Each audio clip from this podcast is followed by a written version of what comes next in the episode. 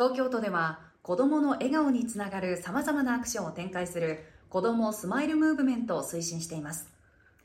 その活動を盛り上げるべく13歳の村山きらりさんをはじめ大人代表として活動をサポートすべく伊集院光さん小木直樹さん栗山秀樹さん谷真美さん野口聡一さんハラミちゃん平井和夫さんがアンバサダーに就任しました。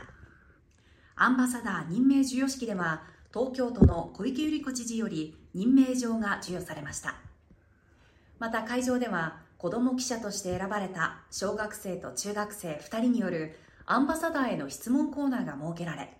大人顔負けの素晴らしい質問にそれぞれのアンバサダーも真剣に回答しました。子どもの笑顔や夢の大切さ将来への希望そして大人や子供が持つそれぞれの価値観や視野についても語られました。